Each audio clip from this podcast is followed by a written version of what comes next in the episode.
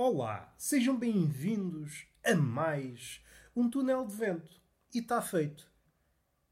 Cá estamos, não é? Para mais um episódio desta coisa bonita, este rol de baboseiras, conduzido por esta pessoa deitada, de pança avantajada, pessoa essa que está à espera que uma sinapse acenda no cérebro.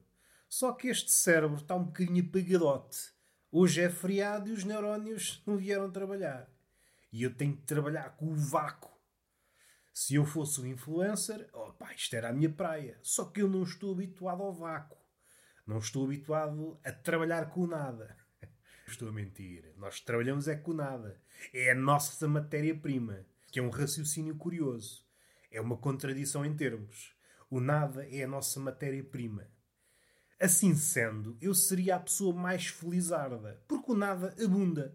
Eu não preciso de me deslocar a um sítio exótico para cortar madeira, para apanhar peles, para, sei lá, apanhar crustáceos e esmagá-los, para sair uma tinta. Não preciso nada disso.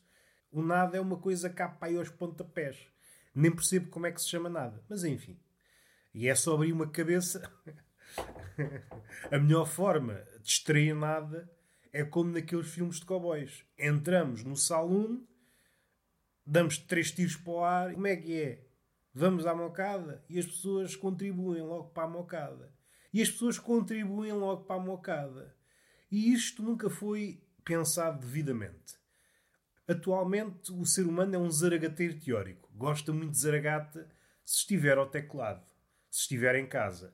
Agora, no mundo dito real, onde os socos encontram caras reais, o homem não quer conflitos.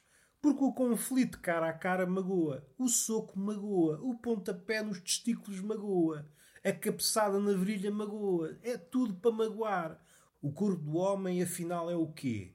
É uma espécie de motel onde as dores vão fornicar. É isso é que é o corpo humano. E agora já me perdi. Estava a pensar naquele episódio do saloon. Entramos no saloon como cowboys mas em vez de ter um chapéu ao cowboy, temos um boné da Repsol, tiramos a nossa pistola, três tiros para o ar, silêncio, e é aí que dizemos bom dia. Não é pelo facto de darmos três tiros para o ar, não é isso que nos impede de ser educados. Três tiros para o ar e bom dia. E as pessoas não respondem. Ficaram acanhadas com os tiros. E é aí que nós respondemos, ou retrucamos, como se diz nos livros. Vocês gostam de responder, repostar ou retrucar? Eu pensava que só dava para responder, então respondam. E é aí que a pessoa que entra no salão, vocês, mascarados de cowboys, melhor, neo-cowboys, já que o, o chapéu de cowboy foi substituído por um boné da Repsol e uma t-shirt da BP, vocês estão fardados para a Zaragata. Esta é a farda oficial da Zaragata e pode ser uns calções do PS. Não, estou a brincar se fosse uma t-shirt do PS ou uma t-shirt de qualquer partido, ainda é como o outro.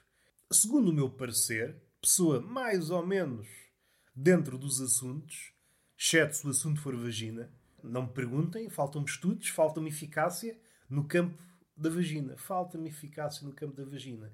Não nos vamos perder pelo à parte.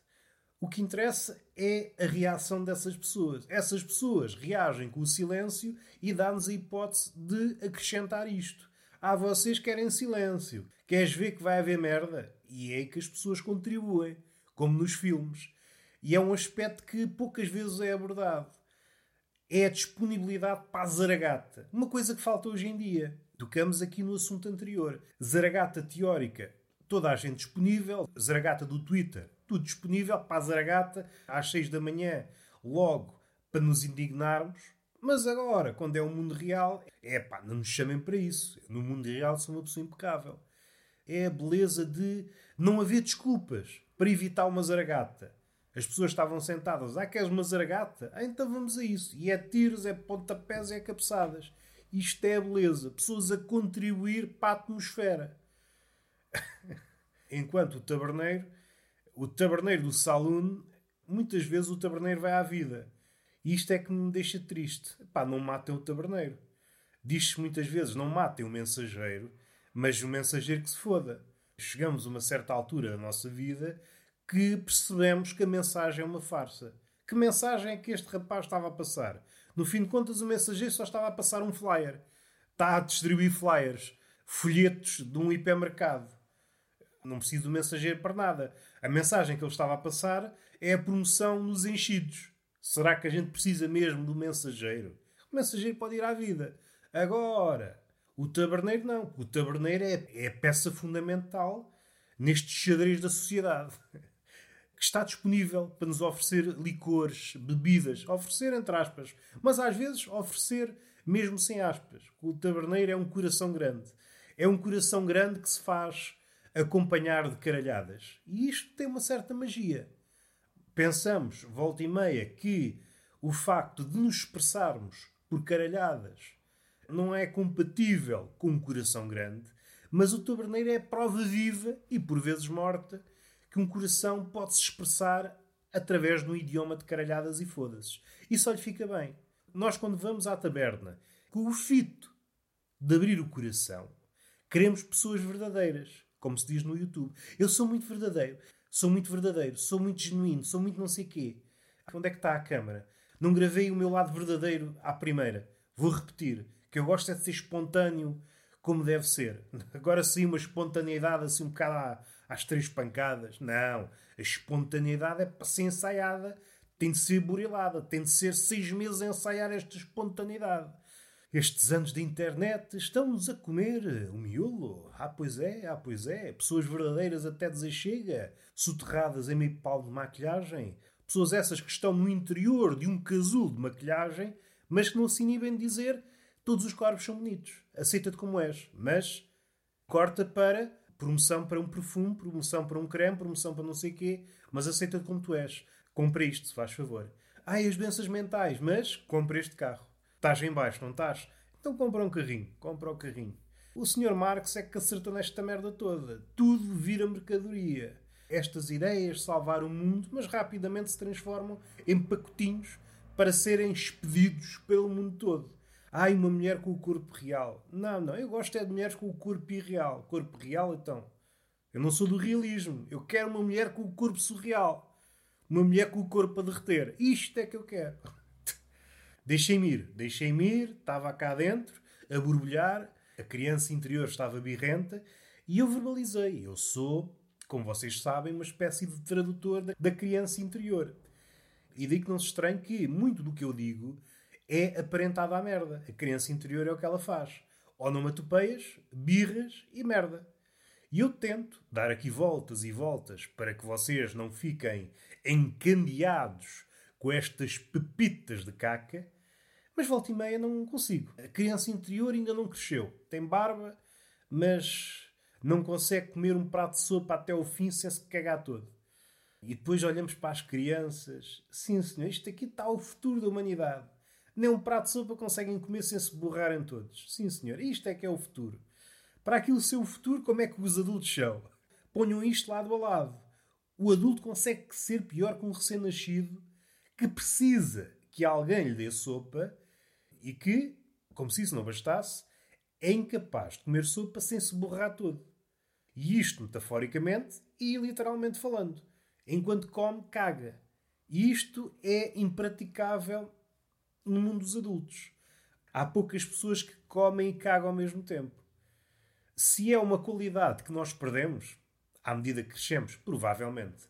E se calhar a Amazon esta empresa que é amiga dos direitos humanos, há de faltar pouco, incentiva que o empregado acumule funções. Quando está na hora do almoço, deve cagar também, e se possível ao mesmo tempo. Assim já não precisa ir à casa de banho quando estiver a trabalhar. Estou a imaginar brochuras, uh, cartazes na Amazon, nos armazéns. Não se esqueçam de cagar enquanto comem. Não caguem nas horas de serviço. Ou seja, desse ponto de vista, o bebê é a figura ideal para trabalhar na Amazon. É pequenito, dorme muito, então só serve para, para a Amazon espanhola. Tem que estar sempre a dormir sexta, ok? É um ponto a desfavor, mas por outro lado não é preciso pagar muito. O bebê contenta-se com duas coisas, mama e sopa. Para ele, está bom. Dê mama, sopa e oportunidade para fazer uma cesta que eu trabalho aqui 24 horas. A Amazon há de chegar a um ponto em que olha para os bebés, olha, aqui estão empregados como deve ser, não se queixam, não se importam de comer e cagar ao mesmo tempo, e depois vá trabalhar. Tem mãozinhas pequeninas, que dá sem muito jeito para coisas mais delicadas. E nesse ponto de vista, quem está mais à frente na exploração infantil, os países asiáticos, China e a Índia, aí levam-nos de avanço. A Europa foi perdendo. a Europa vai ter de se adaptar. E talvez seja esse o incentivo que precisamos para começarmos a ter mais filhos. O filho hoje em dia serve para pedir uma nota de conta aos pais e para andar à porrada nas escolas, que é para depois aparecer nas entrevistas da CMTV. É para isso que um filho serve. Agora, se o mundo mudasse e as crianças começassem logo a trabalhar, logo com fraldas, aí sim, aí podíamos ter vários filhos, ficar em casa e a viver dos rendimentos dos pequenos. Isto sim era um mundo ideal, mas nós não vivemos no mundo ideal. Vivemos no mundo real, que também é muito triste. Ao contrário do que disse Pangloss, em Cândido, de Voltaire, isto não há a possibilidade do melhor dos mundos possíveis. Todos os mundos, a haver um sem número de mundos, todos os mundos são horrendos. Não há possibilidade de felicidade em qualquer um deles. Porque em todos os mundos há homens. E o homem tem este condão de estragar tudo. A coisa até pode estar bem encaminhada, mas chega um homem com uma ideia: não, eu agora é que vou fazer isto como deve ser. E estraga tudo. E estraga tudo.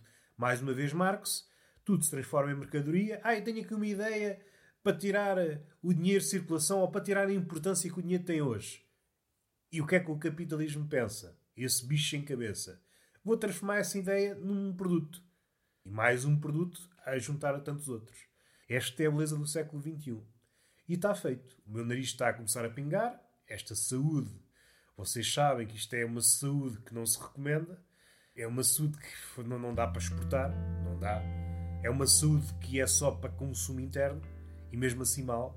Mesmo assim às vezes tem que pedir saúde de fora. Que é para suprir as lacunas. E está feito. Beijinho na boca e palmada pedagógica numa das nádegas. Até à próxima.